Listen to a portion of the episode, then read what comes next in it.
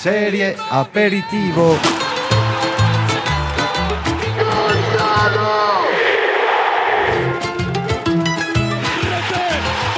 Sotto la doccia, sotto la doccia, sotto la doccia. Serie aperitivo, le podcast qui s'écoutent avec les mains. Ciao les- ragazzi, on est lunedì et qui dit lunedì dit Serie Aperitivo, le podcast consacré au calcio par SoFoot. Je suis très heureux de vous retrouver en ce 6 novembre pour un septième épi- épisode qui s'annonce anthologique. Attends, attends, attends, attends, attends, attends, mais, mais t'es qui en fait, toi? Bah Eric, tu me rêvais pas, c'est moi, euh, Mathieu Rollinger. Pour être totalement transparent avec vous, les auditeurs, je remplace à la botte levée Andrea Chazzi, reporter tout-terrain qui est parti ce matin à Milano pour s'enfiler un succulent match de Ligue des Champions. Alors le temps d'un instant, je vais laisser de côté ma petite Ligue 1 adorée, ses matchs soporifiques et ses attaques de bus, pour passer une tête de l'autre côté des Alpes. Mais rassure-toi, j'ai quand même cumulé 662 jours d'italien sur Duolingo. C'est pas mais, en cours. mais pourquoi on me prévient jamais moi de ces trucs-là? C'est quand Ouais. même. euh, T'inquiète pas. D'ailleurs, Andrea m'a dit de t'appeler ce matin le guilleret Eric Maggiori. Tu n'y vois pas d'inconvénient? Bon, attends, l'autre il est tranquillou Piazza del Duomo et moi je me fais appeler le guilleret Eric Maggiori par un remplaçant. Ok, la vie elle est vraiment injuste.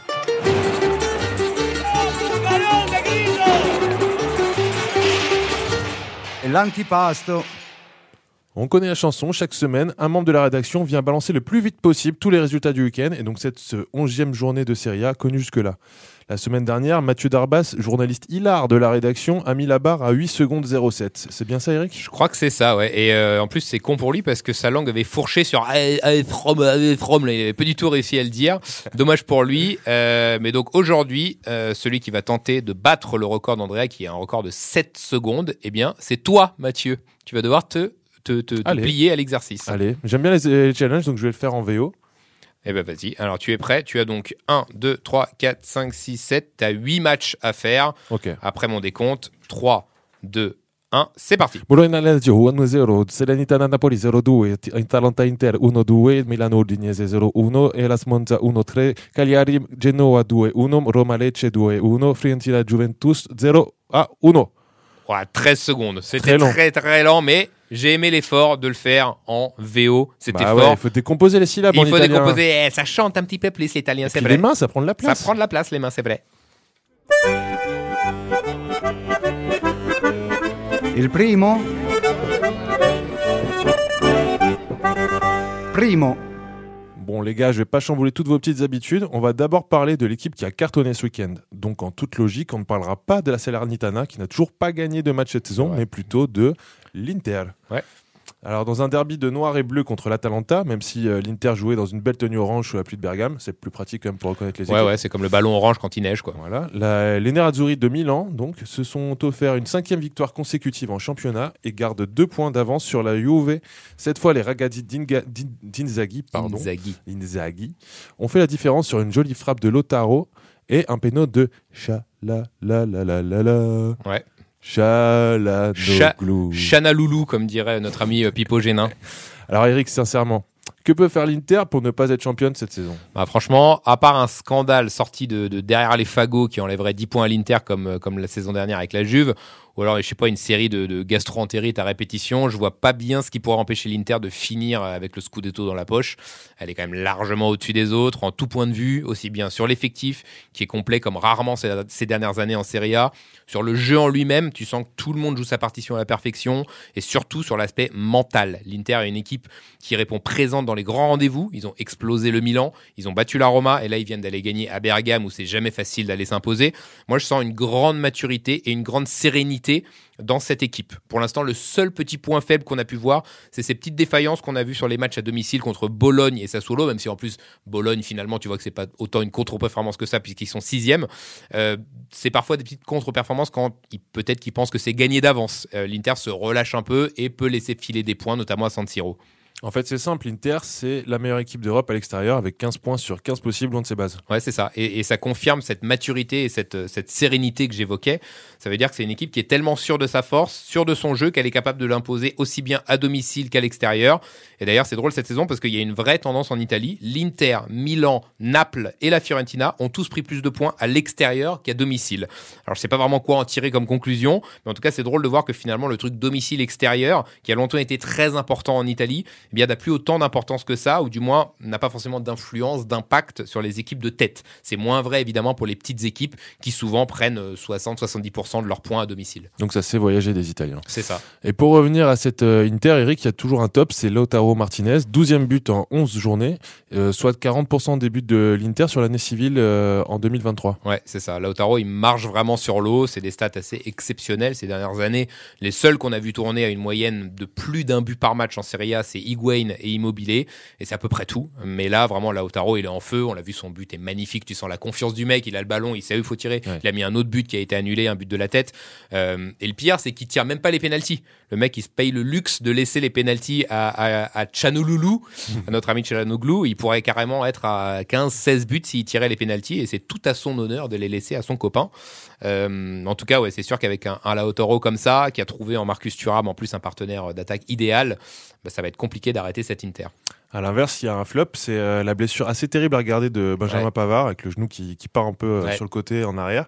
Euh, donc euh, voilà, euh, qu'est-ce qui va se passer avec le nouveau stopper préféré de Didier Deschamps? Bah ouais, on aurait pu euh, attendre de notre, notre euh, rubrique des Français, des Françaises pour en parler, mais bon, il fallait quand même l'évoquer euh, tout de suite, cette blessure de, de Pavard qui est vraiment euh, malheureuse. D'autant qu'il fait vraiment un super début de saison à l'Inter. On a vraiment retrouvé le joueur. Euh, alors on saura, je crois, aujourd'hui la, la gravité de la blessure, mais euh, bon, il devrait déjà, il va manquer le, le rassemblement des Bleus, ça c'est quasiment sûr. Et euh, bon, en Italie, on commence à dire qu'a priori les ligaments du genou pourraient être touchés, donc ça, ça entraînerait une longue absence. Force à Benji. Serie aperitivo. On enchaîne avec, comme le disent beaucoup trop de nos compatriotes, le Milan AC, Mm. où ça, ça ne va vraiment pas fort. hein. En tout cas, si on en croit la, dé- la défaite à domicile concédée face au Bianconeri d'Udine sur le score de 0-1. Diable, Eric, que se passe-t-il avec ce Diavolo? Avec le Diavolo, ouais, c'est compliqué. Alors, on va dire que je retourne un peu ma veste parce qu'il y, a quelques- il y a quelques semaines, je disais que Milan était armé pour euh, disputer le Scudetto à l'Inter. Mais c'est pas vraiment un retournement de veste, c'est juste euh, voir la vérité en face. C'est que ce Milan-là, on voit quand même de grosses lacunes et de gros manquements dans ce, dans ce Milan. Alors déjà, première chose, il y a quand même pas mal de blessures dans cette équipe depuis le début de la saison. On l'a vu encore ce week-end, quand, quand Théo Hernandez n'est pas là, ça change quand même l'équipe, il n'y a pas de doublure au niveau. Euh, il y a aussi un souci, un gros souci même avec les nouvelles recrues qui pas qui, qui, qui n'ont pas le rendement qu'on aurait espéré. T'as Reinders qui a été catastrophique contre l'Udinese, Jovic, je t'en parle pas, c'est un cauchemar. Euh, finalement, le seul qui s'est bien intégré, c'est Pulisic, euh, qui met ses buts quand il faut, mais bon, voilà, ça reste un bon joueur, c'est pas un top player qui va te transcender l'équipe non plus.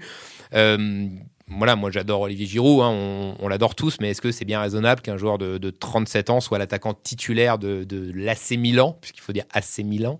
Euh, Je sais pas, quand tu vois l'Inter euh, qui a Lautaro et Thuram qui ont 26 et euh, Thuram, je sais plus quel âge il a, 24 non Ouais, euh, Voilà. à vérifier, mais. les mecs qui sont dans la fleur de l'âge, bah, tu dis que Milan a quand même raté un peu un truc au, au niveau du recrutement, et ça, a priori, c'est quand même un peu de la faute de Pioli, quoi. Bon, ça va pas remonter, enfin faire baisser la moyenne d'âge, mais est-ce que euh, manque pas un Ibrahimovic à cette équipe Bah en ouais, fait ouais, on en, on en parle beaucoup en Italie. On parle de, de tout ce qui s'est passé cet été, euh, de, de- du changement un peu de staff, euh, du changement dans, dans l'équipe dirigentielle.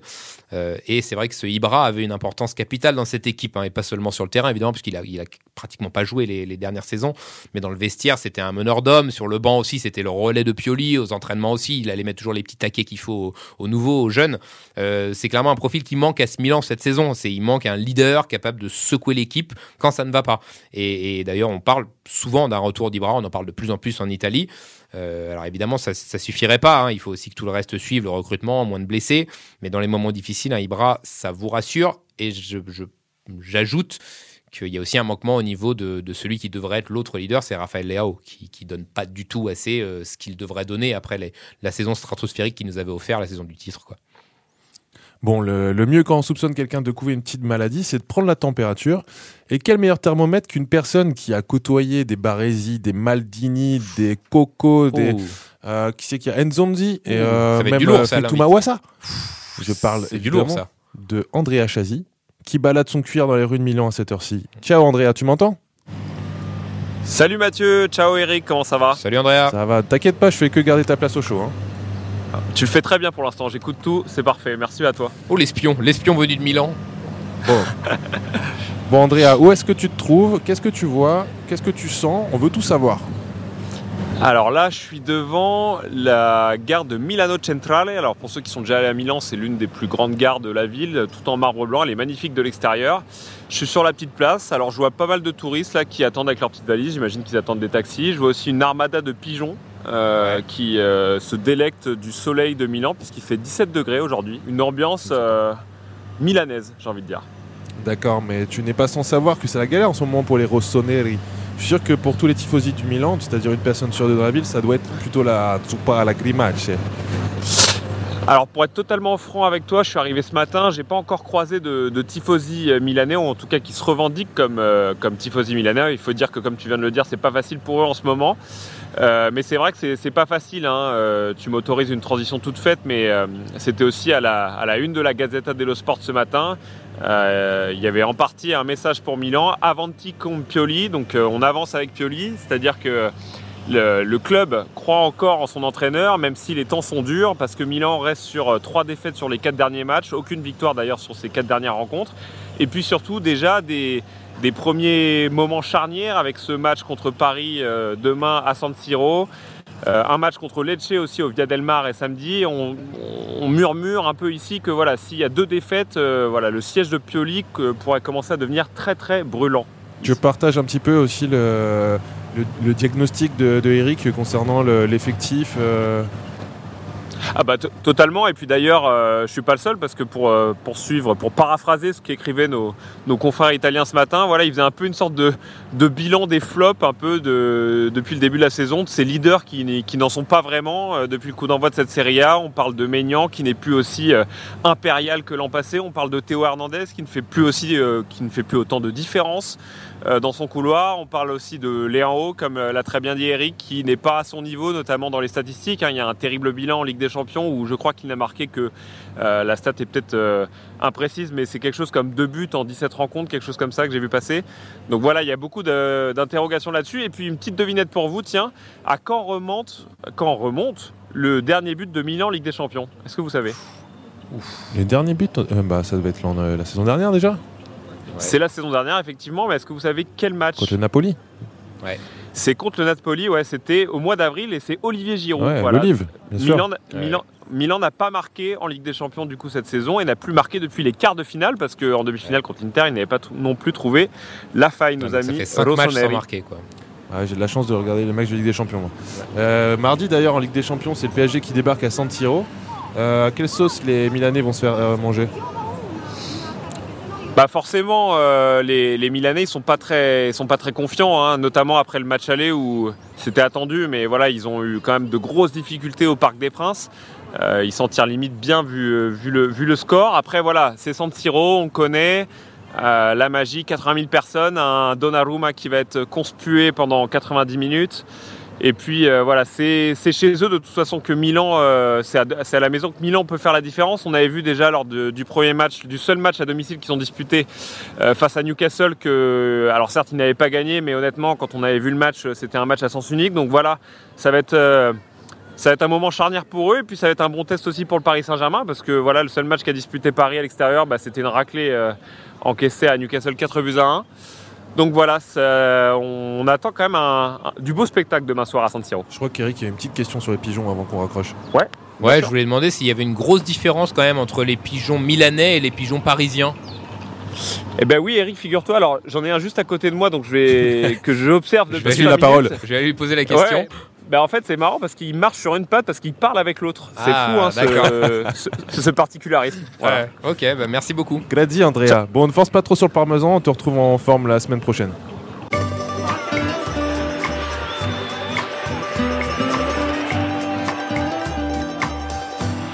L'instant brrr. Ouh, mais c'est quoi cette petite chair de poule? Bon, ce week-end, Eric, tu t'es laissé envoûter par un certain Lorenzo Colombo, qui, je ne le précise, n'a aucun lien de parenté avec Il Famoso Inspectore. Effectivement, pas de lien de, de parenté avec euh, notre inspecteur Colombo. Plutôt un lien, je dirais, avec le délicieux Colombo de poulet, hein, puisque Lorenzo Colombo, c'est quoi ce pollo? C'est quoi ce poulet là?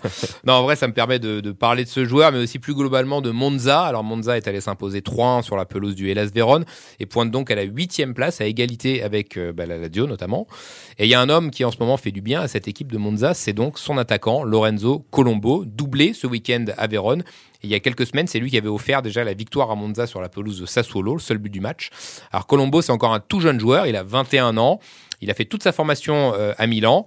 Il a même fait ses débuts en Serie A avec le maillot de Milan, euh, alors qu'il avait 18 ans. Et puis derrière, comme souvent en Italie, on fait pas trop confiance, on prête dans les divisions inférieures. Donc il a fait la Crémonaise en 2021. Il a participé à la montée du club, mais il n'a pas profité ensuite de la Serie A puisqu'il a été reprêté en Série B à la Spal. Il a fait une très bonne saison là-bas. Et donc Milan, au lieu de le rapatrier, bah, ils l'ont encore prêté la saison dernière. Donc ce coup-ci à Lecce où il a fait une saison pleine.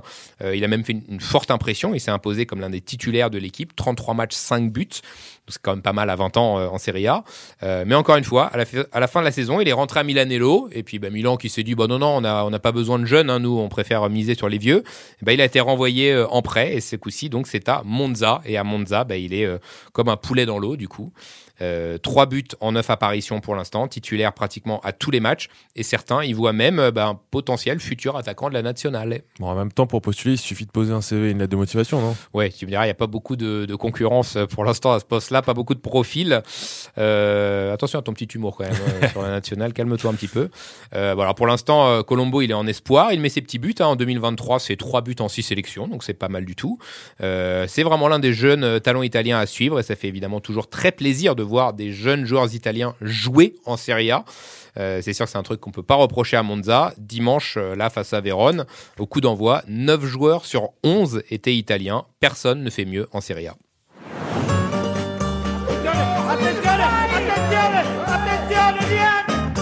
La VAR. Je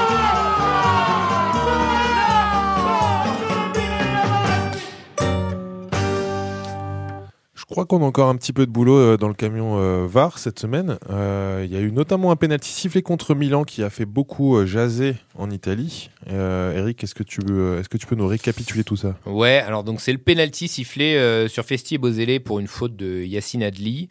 Euh, donc ça a été du coup le seul but du match hein, pour l'Udinese. Euh, alors c'est drôle parce qu'en direct, on a l'impression que Adli prend le ballon, donc on se demande pourquoi l'arbitre siffle penalty, surtout qu'il siffle quasiment tout de suite. Sur le premier ralenti, on change tout de suite d'avis, ça a l'air euh, évident qu'il y a faute. Et en fait, sur le deuxième ralenti de l'autre côté, bah, on se demande vraiment s'il y a contact et, et ou pas. Et d'ailleurs, on entend Daniel Bravo qui dit Oh, il n'y a rien au premier, au premier ralenti, enfin au deuxième ralenti. Et franchement, t'as beau revoir 15 fois l'action, euh, franchement, c'est impossible de dire s'il y a un, mini contact sur le bout du pied ou s'il n'y a rien du tout. Et du coup, d'ailleurs, dans ce cas-là, faut pas se mettre, euh, laisser le jeu, du coup, après. Bah, c'est ce qu'a dit, du coup, le, spécialiste des arbitres sur, sur Dazone, euh, Luca Marel. Il, a dit que le penalty, lui, il aurait pas dû être sifflé, que lui, il l'aurait pas sifflé, euh, mais que désormais, ce genre de contact donne lieu à ce qu'il, lui, il appelle des rigorini, c'est-à-dire des, des mini penalty, quoi. Et que, que les arbitres le sifflent pratiquement tout le temps, euh, à tort selon lui. Selon lui, on devrait laisser jouer dans ce, dans ce genre de situation parce que la même faute au milieu de terrain, on la sifflerait pas. Euh, bon, alors moi je te rassure, hein, j'ai eu le même genre de contact dans la surface de Bologne avec euh, sur mon attaquant Castellanos. Et là, t'inquiète pas, on m'a pas donné de penalty, hein, pas de pas de problème. Bon, on a aussi eu une VAR lors de Roma Lecce. Ouais, au tout début du match, donc une VAR pour une faute de main dans la surface de Lecce. Là aussi, c'était une, une main assez légère, hein, la main qui traînait euh, le long du corps.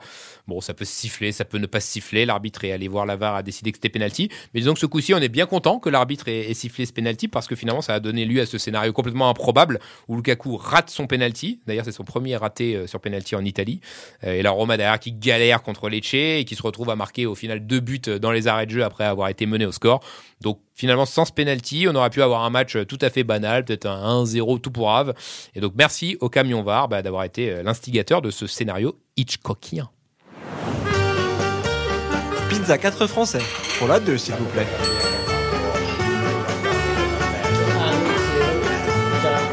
Pizza 4 francesi. Mais quel délicieux jingle mmh, Tout ça, à fait. Ça, ça fait du bien hein, envie de, hein Ça donne envie de couper ses spaghettis au couteau. Ah, oh non, non, quand même pas. bon Eric, je te laisse distribuer les bons et les mauvais points à nos petits coqs de la botte. Ouais, bah écoute, euh, petit week-end hein, pour les Français. Nos, nos franchises ont été plutôt discrets ce week-end. Hein. Aucun Français buteur. Je me demande si c'est pas la première fois depuis le début de la saison. Euh, Thuram et Giroud muets. Euh, bon, alors Thuram évidemment plus heureux parce qu'il a gagné. Euh, Maignan, euh, bon, impuissant sur le sur le penalty de Pereira. Les Français de Lecce battus et abattus au finish par par la Roma. Et puis bah surtout la blessure de, de Pavard. Donc on peut quand même dire un week-end pluvieux pour nos Français de Serie A. On se fait un petit update sur notre ami Matteo Gendouzi. Bien sûr. Euh, donc Lille a joué, il était titulaire, euh, mais comme tout le reste de la Lazio à Bologne, bah, il n'a pas été très bon. Hein. Une, une bonne première période, euh, mais en deuxième, il a, il a totalement disparu. Donc pour l'instant, il est un peu sur courant alternatif, notre ami Matteo. Mais j'ai envie de dire, bah, comme tout le reste de, de son équipe. hein. Aperitivo. Allez, on pose toutes et tous ces popcorn et on se concentre sur un récit qui n'a absolument rien à envier à l'enlèvement. Le film de, qui est à l'affiche en ce moment de Marco Bellocchio, euh, qu'on peut aussi dire Marc Belleuil en français. Ouais, ouais, bah, allons-y. Euh, voici d'histoire vraie d'Eric Maggiori. Storie di calcio. Eric, tu vas nous parler aujourd'hui de Roma Lecce. Alors, pas le match qui a eu lieu ce dimanche au Stadio Olimpico, aussi passionnant fut-il, mais un Roma Lecce de la saison 1985-1986. Effectivement, Mathieu. Alors tu le sais, vous le savez, je suis, c'est un secret pour personne, je suis supporter de la Lazio et donc à chaque fois qu'il arrive un petit malheur sportif à la Roma, une partie de moi évidemment jubile cette bonne guerre. Euh, alors ce jour-là, donc 20 avril 86, donc moi j'ai un an, donc euh, j'ai pas franchement célébré l'événement ce jour-là, mais c'est l'un des jours les plus sombres de l'histoire de la Roma, en tout cas d'un point de vue purement sportif. Je évidemment le contexte. On joue la dernière journée du championnat 85-86. À cette époque-là, la Roma est l'une des toutes meilleures équipes italiennes, contrairement à la Lazio qui passe la majeure partie des années 80 en Série B. Euh, parenthèse pour dire que nous aussi on souffre hein, parfois. Euh, donc la Roma est championne d'Italie en 83, 84 elle perd la finale de Ligue des Champions contre Liverpool et 85-86 elle est à nouveau à la lutte pour le titre. L'entraîneur de l'époque c'est Sven Goran Eriksson et les stars de cette équipe eh bien, se nomment Bruno Conti, Roberto Pruzzo, Giuseppe Giannini, Carlo Ancelotti ou encore le polonais Boniek. Donc c'est du lourd. Euh, à la mi-saison, c'est quand même la Juve qui est largement en tête du championnat, mais la Roma va faire une deuxième partie de saison absolument exceptionnelle et va petit à petit combler son retard sur les Bianconeri. Ils se permettent, permettent même le luxe de les battre 3-0 au retour. Et donc le 13 avril, la Juve fait match nul à Gênes contre la Samp. Dans le même temps, la Roma s'impose 4-2 à Pise et pour la première fois de la saison, les Giallorossi s'emparent de la première place. Alors ils sont à égalité, mais à la différence de but, c'est eux qui sont devant. Et quand on regarde le calendrier, on se dit que rien ne peut leur, leur arriver. Voilà, la la Roma a encore deux matchs à jouer contre deux équipes qui n'ont plus rien à jouer. D'abord, ils doivent jouer Lecce, qui est déjà relégué depuis deux semaines, et ensuite, ils doivent jouer Como, qui est déjà assuré de son maintien. Donc tout ça pendant que la Juve, elle, doit sortir le Milan AC, donc plus compliqué. On arrive donc au 20 avril et à ce fameux Roma Lecce. Le Stadio Olimpico est plein à craquer. C'est le dernier match à domicile de la saison et la Roma peut quasiment être sacrée euh, championne virtuellement s'il gagne et que la Juve perd dans le même temps. Alors, on parlait tout à l'heure, Mathieu, de Lorenzo Colombo. Eh bien, ce jour-là, dans l'équipe de Lecce, il y avait Giuseppe Colombo. Il a, il a rien, aucun lien de parenté. Encore un poulet. Encore un poulet, mais il avait raconté ceci à propos de ce Roma Lecce. Il avait dit il y avait un climat de fête, l'Olympico était plein, toute la ville était enthousiaste. Leur président Dino Viola avait même fait un tour de terrain pour saluer le public. Le Scudetto ne pouvait pas leur échapper. Avec mes, avec mes coéquipiers, on se regardait, on se demandait vraiment ce qu'on foutait là. Lecce, ils sont donc derniers à ce moment-là avec 14 points en 28 journées, c'est très peu. Et donc la fête annoncée se déroule comme prévu, hein, puisque Giannini ouvre le score pour la Roma dès la septième minute. On se dit que ça va être une démonstration, surtout lorsque Antonio Di Carlo, l'ailier de la Roma, pense doubler la mise. Mais en réalité, cette action, ça va être le tournant du match. Et c'est d'ailleurs Di Carlo lui-même qui l'avait raconté. Il avait dit ceci Je marque un second but, mais l'arbitre annule pour une charge précédente de Pruzzo sur leur gardien. Et d'ailleurs, sur cette action, leur goal se fait remplacer par un certain Negretti. Ce gars qu'on ne connaissait pas va sortir le match de sa vie. Et effectivement, Giordano Negretti, jeune portier de 23 ans, va se mettre en mode super-héros et repousser tous les assauts des Romains. Une attitude qui va motiver ses coéquipiers, qui vont égaliser, à la surprise générale, par Di Chiara. La Roma est un peu sonnée et va même encaisser un deuxième but sur penalty par Barbas, puis un troisième en début de deuxième mi-temps. 3-1, et Negretti, lui, continue son festival dans les buts.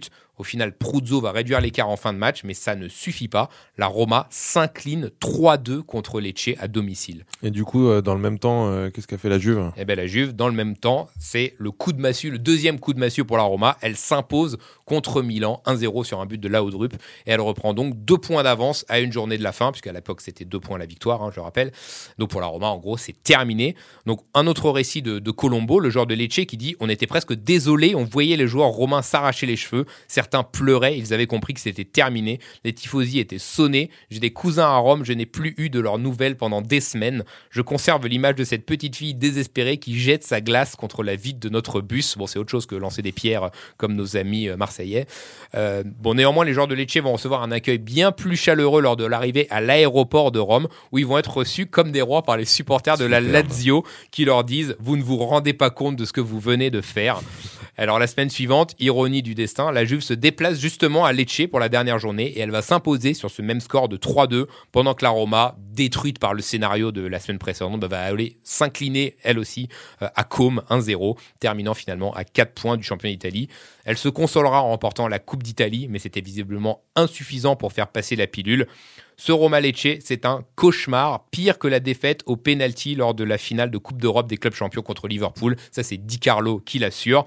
Et ce qui est drôle, bah, c'est que c'était il y a 37 ans, cette affaire. Et depuis, est-ce que tu connais le bilan des 17 confrontations entre la Roma et Lecce au Stadio Olimpico?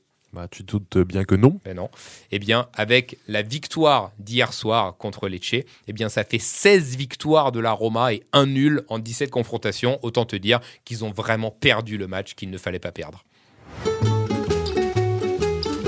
Serie aperitivo.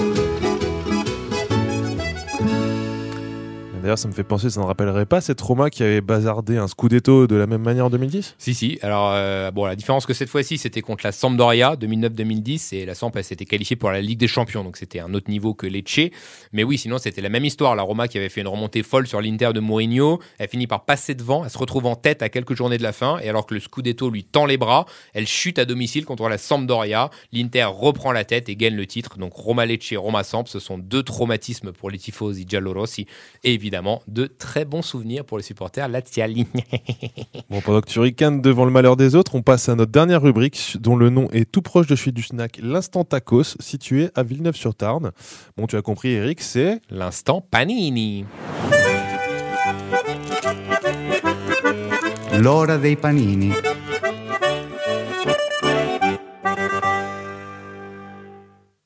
Bon, Eric, comment ça se passe d'habitude Alors d'habitude, on a une pochette euh, Panini à ouvrir, euh, une pochette jamais ouverte. Il se trouve que j'en avais plus dans mon stock, j'en ai recommandé, mais le problème avec les postes italiennes, c'est que tu sais jamais combien de temps ça met pour arriver. J'ai commandé ça il y a 10 jours, c'est toujours pas arrivé. On verra Donc, ça pour Noël alors. Voilà, donc pour qu'on ait quand même notre rubrique Panini, j'ai retrouvé dans ma cave l'album Panini Calciatori 98-99. C'est mon album original de Ouais. quand j'avais 14 ans, donc il a vécu. J'ai envie de montrer ça à tout le monde tellement c'est un Ouais, bel objet. on, mais bah, on euh, pourra prendre une photo et le montrer sur les réseaux. Ouais. Euh, donc du coup, on va faire un petit jeu. Je te propose, c'est que tu vas prendre au hasard, allez, on va dire euh, trois équipes, trois ou quatre équipes, et je vais devoir te donner euh, trois joueurs de cette équipe à chaque fois, de Je mémoire. le testerai sur un alors en Voilà, échange. exactement. Ah, On pourra faire ça. Je te testerai sur une équipe à la fin, une plus facile peut-être. Ouais. Alors vas-y, je te laisse prendre au hasard. Alors, On va, on va rester sur la série A quand même, hein, parce qu'on va Ouais, peut-être ouais, pas ouais. aller chercher la série B, mais voilà. on va commencer avec la Fiorentina. Alors la Fiorentina, bon cette année-là c'est assez facile. hein. On va dire déjà Gabriel Batistuta en attaque. À fait, On avait est le. Belge euh, Luis Oliveira. Euh, on avait euh, le Portugais Manuel Rui Costa. On avait Francesco Toldo. Euh, Bon, c'était du lourd hein, cette équipe. euh, voilà. Ouais, très belle équipe. Ouais, ouais. Il y avait Edmundo euh, aussi. je Guillermo Amor. Ouais, Guillermo Amor, bien sûr, l'espagnol. Ouais, du bon. Très très belle équipe. Luis Elton Oliveira. D'ailleurs, ils font euh, toute la première partie de saison en tête. Batistuta marque euh, quasiment à tous les matchs. Et puis Batigol se blesse euh, en février. Et à partir de la blessure, bah, la Fiorentina ne gagne plus un seul match. Et finit troisième, je crois. Bon, je vais pas te questionner sur la Lazio, ce serait pas drôle. Ouais. Euh, là, je vois, c'est quoi cette équipe Perugia. Ah, bah Perugia, moi, c'est l'équipe qui m'a offert le titre la saison d'après. Euh, cette saison-là, je crois qu'on doit avoir un. Il doit y avoir Milan Rapaïc en attaque, le Oui, croate. Tout à fait. On avait évidemment euh, l'ami euh, Hidetoshi Nakata. Mm, ouais. Euh, et, qui on beau devait maillot av- rouge. ouais, et qui on devait avoir encore? Peut-être un. Est-ce qu'il n'y avait pas Sean Soliano à cette époque-là? Ou est-ce qu'il y Ah, avait. si, tout à fait. voilà. Chantoliano. Sean Soliano, qui est le, le directeur sportif du Hellas Vérone aujourd'hui. Ok. Voilà. là, de ce que je vois, Giovanni Tedesco. Giovanni C'est pas- Tedesco, c'est bien pas sûr. notre ami sectionneur de la Belgique? Ah, c'est possible. Tedesco. Ah non, c'est Tedesco, non, Domenico. non, Domenico. Ah, Non, non, non, c'est pas ça. Giovanni Ouais, c'est Tedesco. Il y avait pas mal de Tedesco à l'époque Ouais. euh, en, en Serie A. D'accord. Et euh, voilà. On va prendre un troisième. Ouais, je t'épargne la Roma aussi. Ouais, vas-y, épargne-les. Est-ce qu'il n'y a pas un Vicenza, par exemple, qui serait un peu compliqué? Vicenza, alors euh, je me rappelle de leur gardien qui s'appelait Brivio. Le gardien, c'est Brivio. Euh, ensuite, en attaque, on avait Lamberto Zaoli. Mhm. Euh, et je crois qu'on avait. euh, Zaoli, je le vois pas. Alors, Zaoli, il doit y être important. Z-A-U-L-I. Il doit être quelque part, l'ami de Zaoli. Ah oui, oui, Euh, Lamberto. Je, voilà, je crois qu'on avait Otero aussi, qui était un attaquant uruguayen. Je crois qu'il était encore là cette saison-là. Oui, Euh, il est là. Et oh tiens, il y a un euh, Français qui arrive en cours de saison. Ah, qui Est-ce est que tu le trouverais? Oh là là, qui arrive à la mi-saison. Ouais, je pense, ouais. difficile. Inuavia C'est pas, c'est pas Dabo? C'est l'immense Dabo. Ousmane Dabo Bien avec ses sûr. petites tresses là. Bien sûr, notre gars Ousmane qu'on a eu Ah, en invité il y, a, il y a deux semaines. Eh ben il est là. Voilà. Ouais, il y avait Pasquale Luiso aussi dans cette équipe, mais qui est parti au mercato, je crois. Je te laisse euh, Alors, est-ce que je te teste mettre une colle? Allez, je te teste. euh, je vais te tester sur une pas trop dure. On va tester sur. euh, Bon, la Juve, ce sera un petit peu abusé. Allez, je te teste sur Milan. Le Milan Ah, AC. Milan AC. 98-99. Qui sont Bon, champions, champions à la fin de la saison. Il n'y a, pas encore Gattuso, je, je Non. crois qu'il est dans une autre équipe. Il a la Euh, Salernitana hein, cette saison-là. Est-ce qu'il y a encore un Richcard? Ou c'est Non. encore, euh, il est déjà parti, Il est parti depuis longtemps. Ouais. Euh, de Sailly, il est encore là? De Saïd, il Non, est il plus est à là. Chelsea. Il est plus là. Ouais, je crois que c'est vraiment une période de, de Milan Ouais. que, que C'est la période pas. un peu intermédiaire. Inzaghi. Inzaghi. Inzaghi, il est pas encore là, il est encore à la Juve. Oh là là. Euh, je pense que je vais faire un zéro pointé. Hein. Euh, Bon, t'as un défenseur. Maldini. Maldini. Voilà, Paolo Maldini, Euh, Maldini. qui est là. Euh, oh, Coco peut-être? Francesco Coco, non, je crois qu'il est à Vicenza encore cette Ouais. saison-là. On avait. Costa Curta. euh, on a Costa Curta qui est encore là, Ok. ouais, tout à fait. Ambrosini? Ambrosini, il n'est pas encore là. Il est à Eh Vicenza ben, aussi. donc. Allez, Ouais. on a un ballon d'or en attaque. Euh, Ballon d'Or qui a joué au ça PSG. fait- ouais. George Weah Georges Weah, bien sûr. Voilà. ok. Georges Weah qui est encore là. Voilà, ça fait trois. Sinon, on avait la star, c'était Oliver Biroff. Ah oui, il y oui, avait oui, d'accord. évidemment Svenimir Ouais. Boban. Et euh, il y avait notre ami Ibouba qui était là. Hmm. Voilà, pour l'instant Panini. Et on espère bah, avoir des paquets la semaine prochaine. hein. Les postes italiennes, va falloir se dépêcher un petit peu. Serie aperitivo. Va bene. La prochaine journée de Serie A, c'est le week-end prochain. La dernière avant une nouvelle trêve internationale. On pourra y suivre des Juventus Cagliari, Inter Frosinone, Lecce Milan. Oui. Euh, Milano, on va le faire en entier. Milan, ouais. Euh, un menu somme toute assez fade si on accepte le derby de Rome. Eh ouais. Dimanche à 18h. Eric, pas besoin de te demander à quel moment tu seras devant ta télévision. Ouais, tout à fait. Un petit derby hein, qui fait toujours qui fait toujours plaisir. Alors je vais je dois te dire que je suis pas très très confiant euh, pour ce derby au vu des, des prestations de la Lazio en ce moment, même si ça m'a fait plaisir que la Roma gagne et passe devant nous parce que pour un derby, c'est toujours mieux d'arriver en tant que chasseur plutôt qu'en tant que chassé. Mais historiquement, l'équipe qui est derrière lors du derby a toujours plus de chances de gagner que l'équipe qui est devant. C'est comme ça, la logique romaine. Voilà, c'est tout pour nous. Merci Eric. Euh, je vais laisser le micro tout, micro tout propre à Andrea pour son retour la semaine prochaine avec un nouvel épisode de Serie Aperitivo. Comme qui dirait l'autre. Ciao, ciao. Eh ben, merci Mathieu. Ciao ciao à la semaine prochaine.